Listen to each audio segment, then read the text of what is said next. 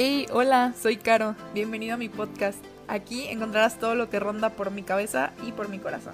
Temas que me apasionan, que me inquietan, que me gustan y que encuentro sumamente adheridos a mi persona. Así que, sin más por el momento, vamos a comenzar. Hola, hola a todos, bienvenidos, bienvenidos a este lunes de episodio nuevo del podcast, gracias a Dios, un episodio nuevo em, y esperemos así seguir, ¿no? Ya ahora sí corridito y todos los lunes. Eh, la verdad es que les quiero agradecer muchísimo a todas las personas que escucharon el episodio anterior del podcast. Eh, realmente me, no sé, me, me gustó mucho o me hizo sentir mucha esperanza de, de, no sé, como escuchar y las personas que me van a escribir, pues de, de lo que les había ayudado, ¿no? Eh, escuchar esta parte, eh, pues sí que es parte de nuestra dimensión humana, ¿verdad? De nuestra dimensión como, como personas y créanme que tengo muchísimas ganas de hablar mucho más al respecto de todo este tipo de contenido y también tener personas que, que puedan ser invitadas al podcast y nos enriquezcan muchísimo más al respecto y poder romper muchos tabús que existen y también como estar en una integridad con nosotros sin polarizarnos, ¿no? Entonces, pues bueno, muchas gracias. Si no lo has escuchado, es el episodio anterior a este. Se llama em, Responder, ay Dios, satisfacer impulsos sexuales. Entonces, te lo recomiendo un chorro y pues vamos a empezar con el episodio del día de hoy. Em, el episodio pasado también fue como con un ayudada de un libro. Este, les comparto que el año pasado, al terminar el año pasado y a principios de este, yo terminé tres libros que me, o sea, de verdad me, me han impactado mucho y, y, hay mucho contenido en esos libros que yo quisiera compartir. De hecho, es una de las razones principales también por las que me aventé a hacer un podcast. Y uno de estos libros, de hecho ya se los he compartido, fue justo el primer episodio, que es de La bailarina de Auschwitz, de Edith Edger, una psicóloga judía y superviviente del holocausto, a la cual yo le he aprendido mucho, o sea, su libro de verdad, no sé, al menos para mí como persona me ha ayudado impresionantemente y yo creo que ha ayudado a muchos más y creo que es un libro que al menos en mi círculo o en mi entorno no conozco quien lo haya leído, entonces pues a mí me gustaría como poder aportar un poquito de ciertas páginas, este, y pues si de esto surge que alguien pueda leerlo completo, qué mejor, porque en verdad al menos a mí me ha ayudado muchísimo. Em, el, el, tema de este episodio eh, es sobre algo que habla Edith en su libro, literalmente en dos páginas del libro. O sea, en dos páginas del libro, yo aquí voy a estar como no sé cuántos minutos hablándoles, pero es que, wow, o sea, en verdad a mí cuando lo leí me ayudó muchísimo y yo espero que pueda, pueda ayudar a, más personas, ¿no? Em, ella habla sobre que el sufrimiento es universal, pero el victimismo es opcional. Lo habla desde su experiencia como pues como superviviente del holocausto, ella estuvo en Auschwitz, eh, fuertísima, fuertísima su historia, como la de todas las personas eh, pues contemporáneas ¿no? de, de ese momento, eh, y con mucho respeto yo leí su historia, y wow, ¿no? O sea, ella habla de esto como, les digo, como desde su experiencia, como superviviente del holocausto, como psicóloga, ¿verdad? Como su profesionista, y con las experiencias de todos sus pues pacientes, ¿no? O sea, todas las personas a quien ella ha acogido, ha acogido en sus consultorios, ¿no? Entonces, wow, no sé, creo que tiene mucha validez como, como lo que nos comparte. Y digo, desde aquí empieza todo, ¿no? El sufrimiento es universal y el victimismo es opcional. O sea, como el sufrimiento es parte de nosotros como seres humanos, no existe una persona, de verdad, no existe una persona en el mundo que no le haya tocado sufrir, vivir un sufrimiento pero Edith Edger habla de que el victimismo es opcional, entonces esto es lo que yo quisiera que fuéramos como desmenuzando, ¿no? Eh, y, y, aquí primero que nada, antes de comenzar, quiero hacer varias aclaraciones, dos en especial. Una de ellas es aclarar Em, que esto, ¿verdad? De que el victimismo es opcional ante el sufrimiento, ¿verdad? Como esta actitud que podemos tomar ante el sufrimiento, al menos en mi perspectiva, creo que eh, pues es todo un camino y depende bastante del proceso, del ritmo, de los medios con los que cada persona cuenta, ¿no? O sea, para nada quisiera que esto provocara en alguien presión de, de o sea, tienes que actuar así ante el sufrimiento porque pues para empezar cada quien tiene una realidad de vida totalmente diferente, solo tú conoces tu historia, tú conoces tu ritmo, tu situación y yo quiero decirte que si esto te ayuda, de verdad, tómalo, o sea, aférrate, ¿verdad? O abraza esto, pero eh, si también, o sea, si tú dices esto me presiona, esto va más allá, ¿verdad? De lo que yo ahora puedo hacer, pues también tranquilo, ¿no? O sea, de verdad que yo te invito a que respetes tu ritmo y tu proceso y te digo, si te ayuda, tómalo y si no, no pasa nada, ¿no? En algún momento estoy segura que podrá ayudarte. Em, sin embargo, a mí me ayudó mucho y por eso es que yo quiero compartirlo, ¿no? Y la segunda aclaración es que tampoco lo hablo desde ser profesional, yo para nada soy psicóloga, este, yo soy diseñadora gráfica, sin embargo, como este tema de la dimensión como humana de la persona eh, es algo que me gusta mucho, leer mucho al respecto, informarme mucho eh, platicar con bastantes amigos que sí son profesionistas y expertos en este campo. Entonces, pues por eso te lo comparto, ¿no? Eh, voy a estar muy apegada al contenido de Edith, ¿verdad? Para tratar de no sacar de contexto nada ni yo malinterpretarme. Este, pero bueno, entonces, así, habiendo hecho estas aclaraciones, podemos iniciar. Em, Edith nos habla de que existe una diferencia entre victimización y victimismo. La verdad las palabras son un trabalenguas. Yo si no tengo el libro en mano nunca me acuerdo cómo es una y cómo es otra, pero aquí las digo, no textualmente. Hay una diferencia entre la victimización y el victimismo. Primero, habla sobre la victimización, que la victimización viene del exterior. ¿Qué quiere decir? Todos podemos ser victimizados. En algún momento en el transcurso de nuestra vida, todos podemos serlo. O sea, todos padeceremos algún tipo de desgracia, de calamidad, de abusos provocados por circunstancias, personas, instituciones sobre las cuales no tenemos ningún tipo o tendremos muy poco control, ¿no? Y esto es una realidad de la vida, o sea, es algo eh, que no podemos quitar, ¿no? O sea, todos, todos, todos, como les decía, todos como personas, eh, por nuestra realidad frágil, ¿verdad? Ilimitada, Em, estamos expuestos a ser víctimas, ¿verdad? O sea, de, de, como aquí decía, ¿no? De que de desgracias, de calamidades, etc. Y es una realidad de nosotros, de nuestra vida.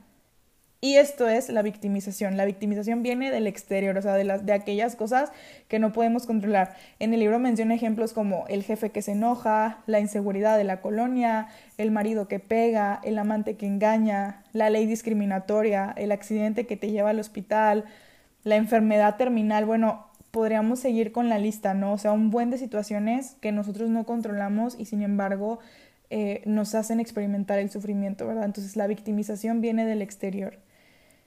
Pero en cambio, el victimismo procede del interior. ¿Qué quiere decir esto? Que nadie puede convertirnos en víctimas excepto nosotros mismos. Nos convertimos en víctimas no por lo que sucede, o sea, no por lo que sucede exteriormente, sino porque decidimos aferrarnos a nuestra victimización, o sea, a nuestro sufrimiento, a nuestro dolor. Nos convertimos en nuestros propios carceleros cuando optamos por limitarnos mediante la mentalidad de víctima. Así que puede ser una mentalidad de víctima. Aquí menciona varias actitudes, ¿no? Una mentalidad culpabilizadora, implacable, castigadora, pesimista, atrapada en el pasado, rígida, eh, sin límites o fronteras saludables. ¿Sí? Entonces, es, esta diferencia, ¿verdad? A lo mejor las palabras están como que, bueno, al menos para mí están como que medio trabalenguas, victimización, victimismo, no es lo mismo, pero la cuestión es que una cosa es el sufrimiento que nos viene del exterior y que ese es universal y que viene de personas, instituciones, circunstancias de las que tenemos muy poco o nada de control. Y por el otro lado está el victimismo, que ante esa situación externa, interiormente surge una actitud. ¿sí? Y si caigo en una actitud de victimismo, es que en mi interior eh, nos convertimos en víctimas, ¿verdad? O sea, no por lo que sucede, sino porque nosotros decidimos aferrarnos a esa situación de sufrimiento que nos está pasando, ¿no? Y una aclaración gigante que hace Edith que, que, que yo sin lugar a dudas no la quiero dejar fuera, es reconocer y siempre debe de quedar bien en claro que las víctimas nunca son culpables. O sea, las personas que viven una situación que viene del exterior hacia ellos no son culpables. O sea, aquí claro que vamos a hablar de esta parte, ¿verdad? De este potencial como personas, eh, de, de cómo podemos no aferrarnos al sufrimiento, de cómo podemos salir adelante, de cómo quitarnos esta mentalidad de víctimas. Claro que sí, pero siempre y cuando nos quede bien en claro que la víctima, que el superviviente, nunca será el culpable, ¿sí? Eh, imagínense, Edith estuvo en un campo de concentración, ella es una superviviente, en el libro te platica su historia, es impactante, pero claro que te dice, hubo muchos más, ¿verdad?, que, que no sobrevivieron. Y la realidad es que nadie de las víctimas es culpable, ¿no? O sea, y no solo en esa realidad tan extrema, sino en general, o sea, cuando tú vives una situación, ¿verdad? Cuando tú eres víctima de una situación, la culpa nunca es tuya, eh, porque cuando son situaciones exteriores, ¿no? Y, y, esto debe de quedar bien en claro, ¿no? Em, nunca se podría culpar a quienes son condenados a sufrir violencia eh, o destrucción, ¿no? O sea, a lo mejor son palabras así como súper bañadas, pero es real, o sea, a lo mejor me en, en diferente grado, pero nunca la víctima es la culpable. Em, más bien, esta información, ¿verdad? O esta, toda esta parte, esta riqueza que nos comparte Edith Edger en su libro, es más bien para guiar a las personas a una posición de fortalecimiento ante las, ante las penurias de la vida. O sea, entender que no somos culpables, que hay situaciones de sufrimiento y de dolor que nos van a venir porque nos van a venir, porque somos seres humanos y es una realidad de la vida y nosotros no tenemos la culpa, porque si nos culpabilizamos, pues justamente caemos en esta mentalidad de víctima. O sea, nosotros no tenemos la culpa, pero sí hay una manera, ¿verdad? Sí hay herramientas para poder salir adelante, ¿no? O sea, para poder eh, caminar hacia la luz, ¿no? Hacia la libertad. Y, y luego Edith también habla, ¿verdad? Una vez aclarado esto, también hay que saber que no existe una jerarquía del sufrimiento. Esto a mí lo personal es de lo que más me ha gustado leer, de lo que más me ha gustado clavarme en mi persona, en mi, en mi entendimiento eh, y poder recordarlo siempre que me toca toparme con distintas realidades de vida. No hay nada que haga que mi dolor o su dolor sea mejor o peor que el tuyo. No existe una jerarquía del sufrimiento. No existe una gráfica en la que podamos así como que eh, graficar, bueno, hay una redundancia, ¿verdad? Pero no existe una gráfica o un método en donde podamos plasmar la importancia relativa de un, de un dolor respecto a otro. O sea, no existe una jerarquía del sufrimiento. El sufrimiento le llega a una persona y, y no es bueno minimizar nuestro sufrimiento, no es bueno compararlo con el de otra persona porque no existe una jerarquía del sufrimiento. Em, las comparaciones justamente nos llevan a minimizar, ¿verdad? A restar la importancia a nuestro dolor y eso también es caer en un error. Me encanta cómo ejemplifica Edith esta, esta realidad, ¿no? Esta certeza de que no hay una jerarquía del sufrimiento, porque ella te platica sobre la historia de dos pacientes, ella pues como psicóloga, ¿no? En, su momento, en un momento de su carrera profesional, pues tenía su consultorio y ella recibía a sus pacientes, ¿verdad? Los citaba cada hora y te platica cómo, em, e, no, no dice la hora, pero yo para, para tratar de que esto se entienda un poquito mejor, ¿no? Vamos a suponer a las 3 de la tarde ella tenía citada a una paciente y a las 4 de la tarde a otra paciente, ¿no? Seguiditas, pacientes totalmente diferentes, de vidas distintas, con problemas distintos, ¿no? Entonces Edith cuenta cómo llega la primer paciente este, que viene llegando del hospital, porque esta paciente es madre de una hija con una enfermedad que está terminando con la vida de su hija. Eh, platica cómo toda la cita fue pues un, un llanto total, ¿no? Un preguntándose por qué, este, culpando a Dios, a las personas, a todo, eh, destrozada ante su inminente pérdida, ¿no? O sea, ya la pérdida estaba ahí a la puerta, la hija todavía con vida, pero sabiendo, a sabiendas, ¿no? Que en cualquier momento el dolor desgarrador iba a como fulminarla, ¿no? Y, y toda la, cita, ¿no? Como en este llanto, en este sufrimiento, en este enojo, en esta rabia, en este dolor. Eh, y, como así, ¿no? Fue como la primer paciente que le llegó y con la que Edith tuvo que pues estar trabajando, ¿no? Y luego te cuenta cómo llegan las 4 de la tarde, o sea, la siguiente paciente, la siguiente persona citada, y la segunda paciente no llega del hospital, no llega del hospital, ¿verdad? con una enfermedad, no, viene llegando del club, ¿verdad? Donde tiene una suscripción ahí, ¿verdad? Que ya va este, a, pues a su club, ¿no? Y también durante toda la cita eh, estuvo en llanto. Pero la, el problema, ¿verdad? Por la que, por lo que, la situación, ¿verdad? De la que venía esta persona es que acababan de entregarle su, su carro nuevo en un tono amarillo que no era el correcto y toda la cita estuvo llorando. Entonces aquí como que primero, ¿no? De entrada dices como de que, wow, o sea, no manches, ¿no? Imagínate Edith como psicóloga y, y ella lo cuenta así, no sé, imagínate, o sea, escuchar durante toda una hora anterior a una madre que está a punto de perder a su hija, que viene del hospital, que viene cansada, eh, que, que viene en una situación como muy cruda y que cuando termina esa cita y esta mujer se va y llega la siguiente paciente, y escuchas el problema de esta paciente que no le entregaron su carro en el tono del amarillo correcto, como que dices, en, primer momento es como, oye, sí sabes, ¿verdad? Que hay personas que tienen sufrimientos más fuertes que el tuyo, ¿no? Dice, eso es lo primero que te podría venir. Sin embargo, no es así. Edith explica cómo esta segunda paciente, en sus lágrimas de decepción por el coche, en realidad eran lágrimas de una decepción más profunda. O sea, esta paciente durante toda su vida había sufrido decepción tras decepción en cosas mucho más importantes. Un matrimonio donde se sentía sola, un hijo expulsado por onceava vez de, un colegio, de los colegios, eh, cómo ella vio truncadas sus aspiraciones profesionales porque las abandonó para dedicarse a su marido y su hijo, y, y cómo su vida se presentaba fracaso tras fracaso. Y, y, entonces eh, me encanta, ¿no? Como Edith lo explica. O sea, esas lágrimas por el que el carro no era del tono amarillo que ella quería, que no era el correcto, eran unas lágrimas de decepciones más profundas, ¿no? Los pequeños disgustos de nuestra vida simbolizan pérdidas mayores. Entonces, aquí, ¿verdad? Primero aclararnos como el sufrimiento de ambas totalmente válido, sin una jerarquía de sufrimiento, ni uno mayor al otro. Ambas pacientes se encontraban ante una situación que no podían controlar y se habían visto truncadas.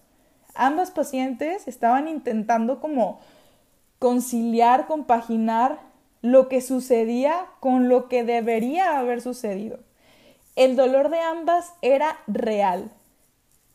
Ambas ante una situación que no ves venir y que nadie está preparado para gestionar, para llevar a cabo, para salir adelante.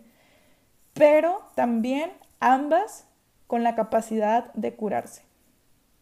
Ellas dos, como todos nosotros, yo que estoy haciendo este podcast, tú que lo estás escuchando, todos los lectores de este libro, incluso los que nunca se van a enterar de esto, todos nosotros podemos elegir y realizar acciones que nos hagan pasar de ser víctimas a ser supervivientes. Y Edith eh, pone aquí, ¿verdad? Como estos dos, eh, ¿cómo nos aclararía cuándo se es víctima y cuándo se es superviviente, no?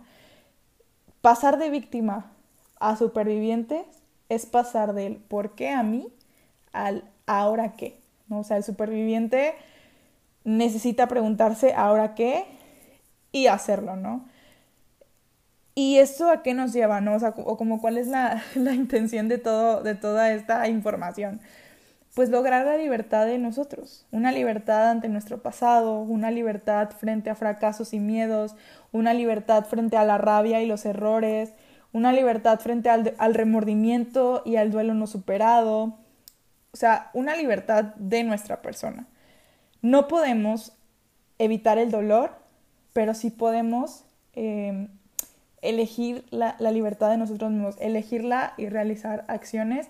Y es todo un proceso, o sea, yo la verdad, pues cuando leo este libro, claro, o sea, yo lo adapto a mi vida y a mis situaciones y a cosas muy concretas en mi persona que, yo sé que esto pues llega, ¿no? Y, y, ayuda. Sin embargo, pues la realidad de cada persona es es única y como decía al inicio, o sea, no es algo, un proceso de un día para otro de, ah, no, pues sí tengo que ser superviviente y ya no me debo preguntar porque a mí, pues el dolor y el sufrimiento es todo un proceso, ¿no? Y es al ritmo de la persona, eh, siempre, ¿verdad? Buscando la ayuda de un profesional, de, de alguien que nos pueda como impulsar, ¿no? A, a salir adelante, pero siempre conociendo que el único que tiene la llave para lograr esta libertad somos nosotros mismos, ¿no? O sea, hasta un psicólogo lo que busca es acompañarte para porque tú tienes la llave, o sea, el psicólogo no tiene la llave, tú la tienes y el psicólogo, el psicólogo lo que hace es acompañarte en tu proceso, en tu camino, hasta que tú encuentres la llave de esa celda eh, y puedas ser libre, ¿no? Entonces, wow, o sea, digo, no, no sé si, si te haya gustado, si te haya servido, si, si crees que esto puede ayudarte o ayudar a alguien, pero a mí en lo personal me ha abierto un panorama inmenso, eh, primero a tener muchísimo eh, respeto y, y admiración por las personas que salen adelante de situaciones bien fuertes. Eh, reconocer también que no hay que minimizar el dolor de nadie, ¿verdad? Que no hay una jerarquía, que, que, que el dolor es dolor y, salir adelante, ¿verdad? Ser, ser superviviente es, es un acto heroico, ¿no? O sea, no, no es cualquier cosa, pero qué esperanzador saber que todos tenemos la posibilidad, la capacidad eh, de curarse y salir adelante, ¿no? O sea, no sé, para mí es como, wow, o sea, qué maravilla, ¿no? Y claro que les digo, esto se adapta, pues dependiendo de la situación de cada quien, pero yo creo que así en términos generales puede ser de, de bastante ayuda. Eh, y de verdad, así espero que te haya ayudado, o si a lo mejor lo estás escuchando y sabes que esto le puede ayudar a otra persona, eh, compártelo, ¿no? Compárteselo. Este, y pues eso. Eh, la verdad me encantó poder compartir este, sobre, sobre este tema. Les digo, de ese libro yo, uy, hay muchísimas cosas más que quisiera compartirles. No porque yo sea psicóloga, pero creo que Edith Edger es una gran psicóloga y que expresa súper, súper bien realidades humanas, realidades eh, muy palpables, ¿no? De nosotros como personas. Y, su lenguaje es muy amigable, entonces sin duda que creo que puede ayudar a muchos. Em, no quiero seguir dando más vueltas, entonces voy a ir terminando este episodio. Muchas, muchas gracias por escucharlo, gracias por darte el tiempo.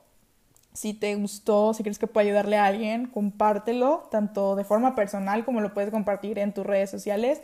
Eh, también te invito a que de la plataforma que estés escuchando este podcast puedas este, suscribirte eh, para pues poder ir llegando a más. Eh, gracias, gracias de verdad por, por estar aquí cada, cada semana, por darte un tiempo para, para escuchar y, y pues que si es algo que aporta a tu vida, pues más que gracias por escucharme, sino gracias por darte a ti el tiempo de, de cada vez aportarte a ti más como persona e ir creciendo eh, en tu capacidad de ser humano. Muchas, muchas gracias. Este, te recuerdo que puedes estar al pendiente de todo lo del podcast en las redes de Hecho en las redes, Instagram, Facebook, Twitter, YouTube. Y pues mis redes personales están ahí en la descripción del episodio. Este, y pues nada, nos vemos la otra semana. Muchas gracias. Bye.